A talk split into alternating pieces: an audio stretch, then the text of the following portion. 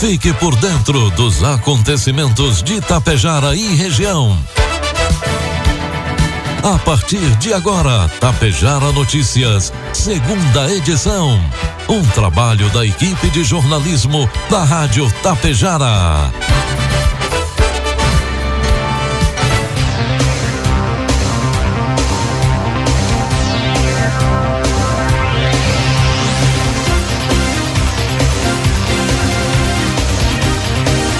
Agora são 12 horas com 33 minutos e meio, 31 graus de temperatura. Boa tarde. Está no ar aqui pela Tapejara FM, a segunda edição do Tapejara Notícias nesta terça-feira, 26 de setembro de 2023. Tempo ensolarado, muita nebulosidade em Tapejara. Você confere agora os principais destaques desta edição. Loteamento Fontana recebe pavimentação em Água Santa. Sustentabilidade é tema de atividade na escola Ângelo Posser em Tapejara. Coxilha recebe selo ouro para atendimento à saúde dos idosos. E homem é preso em Sananduva por ofensas, ameaças e violência sexual contra filha e ex-companheira. Tapejara Notícias, segunda edição, oferecimento Cotapel. Tem novidades no programa de pontos Cotapel. Além de somar pontos na compra de insumos, a partir desta safra de inverno, a campanha irá contabilizar pontos para entrega de grãos das quatro culturas que trabalhamos: soja, trigo, milho e cevada. A cada saca entregue em uma de nossas unidades, o produtor soma um ponto. São mais de 90 opções de prêmios incríveis te esperando. Então, vem logo deixar seus grãos, somar pontos e trocar por televisões, celulares, ar-condicionado e muito mais. Para mais informações, entre em contato com a unidade Cotapel mais perto de você. Cotapel, ao lado de quem produz. Produtos agrícolas. Cotação dos produtos agrícolas, preços praticados pela Cotapel nesta terça-feira: soja R$ reais, milho R$ reais, trigo PH 78 ou mais R$ reais. O combate à presença de plantas voluntárias de milho no campo é essencial nesse início de safra para diminuir as chances de sobrevivência e multiplicação da cigarrinha.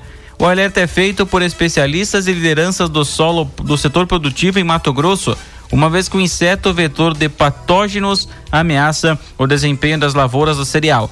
Os primeiros talhões de soja na propriedade do agricultor Vilmar Piazza, em Santa Rita do Trivelato, no Médio Norte de Mato Grosso, já foram semeados. Segundo ele, apenas 170 hectares receberam as chuvas nos últimos dias. Ele comenta que o acúmulo, que o acumulado o start na semeadura só foi possível pela extensão em questão ter registrado acumulado de quase 150 milímetros de chuva. Mas foi bom, com, mas com muita preocupação, porque as previsões não são muito boas para normalizar as chuvas. Demos o pontapé e paramos em seguida, comentou Vilmar Piazza, que prevê uma possível necessidade de replantio caso a regularização demore. Apesar da umidade do solo ainda não ser adequada para garantir o desenvolvimento esperado da lavoura de soja, o que se registra já é um motivo suficiente para despertar alerta para a próxima temporada de milho, cujo plantio inicia em janeiro. A germinação dos grãos de milho perdidos na última colheita, multiplicando o número de plantas tigueiras em muitas áreas. Informe Econômico.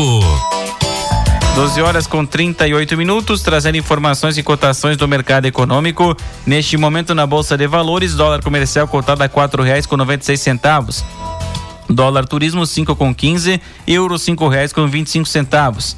O Tribunal de Contas da União não está disposto a liberar o governo para descumprir os pisos constitucionais da saúde e educação estabelecidos pela nova regra fiscal e que podem gerar um rombo de 20 bilhões de reais nas contas públicas já neste ano. O blog do G1 teve acesso a um parecer técnico do tribunal, feito a partir de uma consulta do Ministério Público junto ao Tribunal de Contas da União, que fala do risco de shutdown do governo caso seja necessário cortar gastos para fazer os valores caberem nas contas deste ano.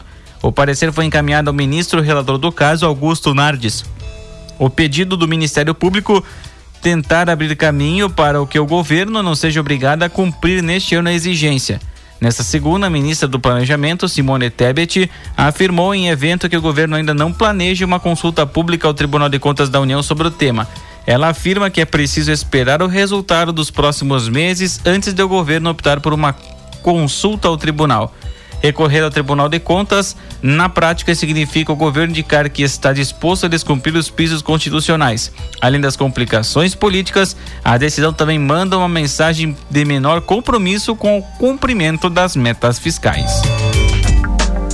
Previsão do tempo. 12 horas com 39 minutos e meio. 31 graus de temperatura, a formação de um ciclone extratropical na costa gaúcha influenciará nas condições do tempo nessa terça, provocando chuva volumosa em boa parte do estado. Além disso, por conta da intensificação da corrente de ar quente e úmido sobre o estado, a chance de temperatura passar dos 30 graus em várias cidades, especialmente no norte. Em Vicente Dutra, a máxima pode ser de 36 graus. O INMET, Instituto Nacional de Meteorologia, emitiu alerta laranja válido até as 11h59 da noite de hoje para risco de temporal no estado. Apenas o extremo sul não está englobado pelo marcador. A chuva pode atingir 100 milímetros ao dia e rajadas de vento até 100 km por hora. Há risco de recorte de energia elétrica, estragos em plantações, quedas de árvores e de alagamentos, conforme as informações do INMET. Para se ter uma ideia do volume de chuva para setembro, todo acumulado de água fica em, entre 100 e 180 milímetros, sendo o norte a região com maior volume. A terça-feira amanheceu com o tempo solar em Itapejara. Previsão de sol com muita nebulosidade e períodos de céu nublado com chuva a qualquer hora. 25 acumulado de chuva para hoje, a temperatura pode ultrapassar os 33 graus. Para amanhã, quarta-feira, sol com pancadas de chuva a qualquer hora do dia. 10 milímetros é o acumulado de chuva e a variação térmica entre 9 e 17 graus. Destaques de Itapejara e região. 12 horas com 41 minutos, 31 graus de temperatura. A Polícia Civil, através da delegacia de Sananduva, cumpriu na tarde de ontem dois mandados judiciais de prisão preventiva de um homem de 42 anos. Ele é investigado e os mandados são decorrentes de representações policiais onde responde a dois inquéritos. Investigações apontaram que o suspeito enviava mensagens telefônicas contendo ofensas, ameaças de agressões e de violência sexual à própria filha adolescente através de perfis falsos de aplicativos telefônicos além de descumprir medidas protetivas de urgência contra a filha e a ex-companheira. O preso foi recolhido ao sistema penitenciário. Os inquéritos serão concluídos e remetidos ao judiciário em até 10 dias. Para garantir uma rua adequada, com melhores condições de tráfego e melhorar a vida da população, a Secretaria de Obras Urbanas de Água Santa segue com as melhorias nas ruas do loteamento Fontana. O Programa Municipal de Pavimentação Solidária, instituído em 2017, segue sendo exemplo de cooperação através da participação dos proprietários e do município. O programa tem por finalidade estimular a participação da comunidade na resolução de problemas que lhe dizem respeito através da discussão, organização e participação financeira, permitindo a agilização dos trabalhos de pavimentação, com objetivos específicos de melhorar a qualidade de vida realizar obras de pavimentação em diversos pontos da cidade e criar um ambiente mais urbanizado e limpo para a cidade. A pavimentação somente será executada nas ruas em que houver adesão de no mínimo 80% dos proprietários e com acompanhamento integral da equipe da engenharia da prefeitura. Na semana passada, o prefeito Eduardo Picoloto esteve acompanhando na íntegra a evolução dos trabalhos do loteamento. É mais uma obra que também conta com participação do poder público e esse lugar vai ficar ainda mais lindo, destacou o prefeito de Água Santa. A equipe de profissionais do Departamento do Meio Ambiente, vinculada à Secretaria da Agricultura, Desenvolvimento Rural e Meio Ambiente de Itapejara, em colaboração com a extensionista rural da Imater Ascar, Lisiane Rosa Carra, realizou uma ação de conscientização sobre sustentabilidade envolvendo alunos e professores através de uma edu iniciativa educativa inovadora na Escola Municipal Ângelo Posser. Na oportunidade, os participantes foram convidados a mergulhar em uma jornada de aprendizado apresentada através de recursos audiovisuais que abordaram vários aspectos cruciais da relação entre o ser humano e o meio ambiente. O evento começou com uma explanação sobre o Dia Mundial da Árvore e porque ele é celebrado em 21 de setembro no Brasil. Em seguida, o público, o público teve a oportunidade de entender o que compõe o meio ambiente e sua importância, destacando que somos partes integrantes desse sistema complexo que sustenta a vida humana. A palestra também ressaltou o direito ao meio ambiente ecologicamente equilibrado, assegurado pela Constituição Federal conforme o artigo 225. A Agenda 2030 e os Objetivos de Desenvolvimento Sustentável foram enfatizados com foco especial nos ODS, número 11, 13 e 15, que têm ligação direta com as árvores. Um ponto importante da palestra tratou de crimes ambientais, com a problemática do tráfico de animais silvestres, destruição de vegetação nativa e impacto sobre a fauna. Foi citado o caso do papagaio charão, cuja população estava em declínio, mas que, graças a esforços de pesquisadores e proprietários rurais, se recupera é um exemplo de importância de cultivar empatia por todas as formas da vida. Meio-dia 45 marcou o sinal eletrônico da Tapejara. A temperatura segue na casa dos 31 graus. O prefeito de Coxilha, João Mânica, e as enfermeiras Andréia Mascarello e Fabiano, Fabiane Frigoto junto com o agente de saúde Cláudio Fagundes, estiveram nesta segunda-feira em Porto Alegre para receber o selo Ouro de Unidade Básica de Saúde Amiga do Idoso.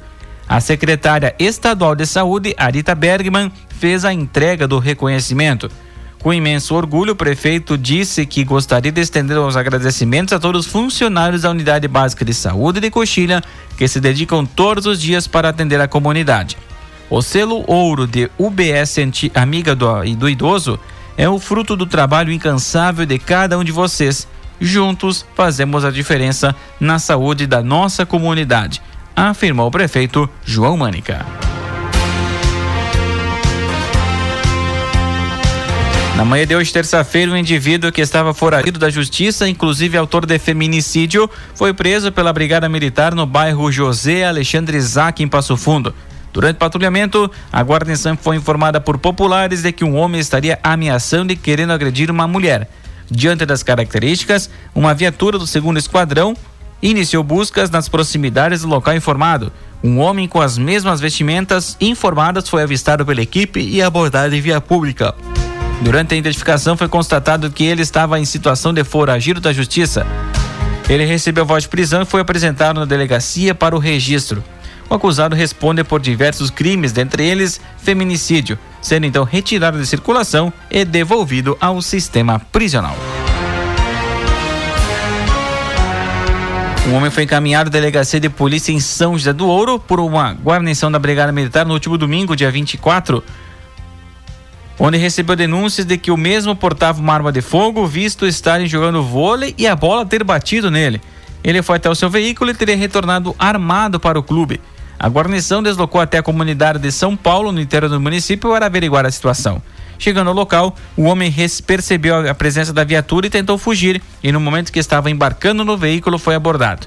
Foi encontrado em sua cintura um revólver calibre 38, no coldre com capacidade de seis tiros, mas que estava municiado com apenas cinco munições.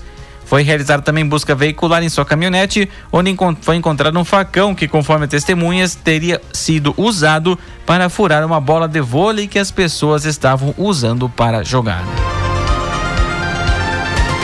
12 com 48, temperatura de 31 graus.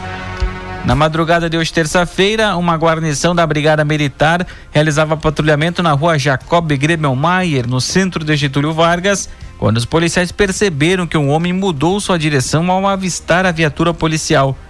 O abordado possuía 12 pedras de crack pesando aproximadamente 13 gramas, uma porção de cocaína, celular e dinheiro.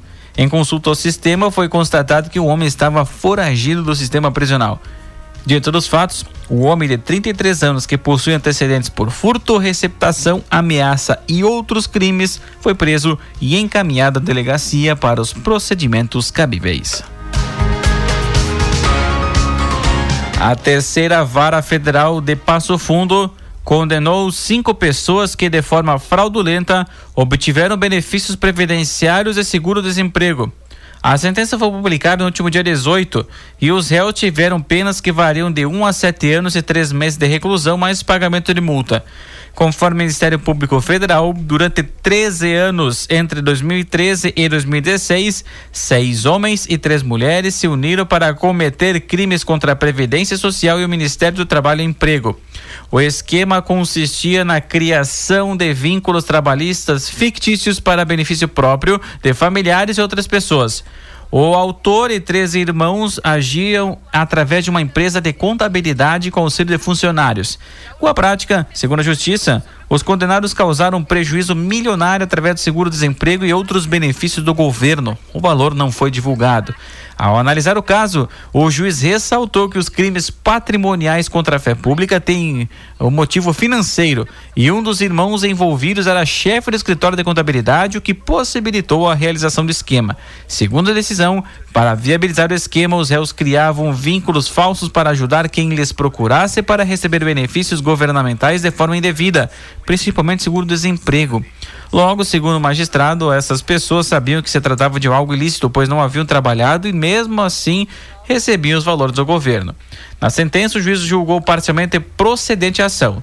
Três réus foram absolvidos, mas três homens e duas mulheres condenados apenas que vão de um a sete anos e três meses de reclusão. Além disso, três deles devem pagar multas de até reais. Durante o julgamento da ação, um dos envolvidos faleceu, o que gerou a extinção da punibilidade. Os condenados podem entrar com recurso de decisão no Tribunal Regional Federal na quarta região. Agora são 12 com 49 e 31 graus de temperatura. A Operação Blatas da Polícia Civil continua em andamento e nesta segunda, dia 25, o chefe do grupo criminoso apresentou-se na delegacia de polícia de Vacaria acompanhado de um advogado. Na ocasião, foi dado cumprimento ao mandado de prisão preventiva expedido pela Justiça contra ele. Outros quatro indivíduos já haviam sido presos no dia 12 de julho, três em Vacaria e um em Itajaí, Santa Catarina, quando a operação foi deflagrada. Os criminosos atuavam a partir do bairro Imperial, onde haviam provas no inquérito policial de que eram os maiores responsáveis pelo ingresso e distribuição de cocaína em Vacaria. Foram sequestradas uma área de terra e apreendidos uma Volkswagen Saveiro e uma Jeep Compass da mesma organização criminosa.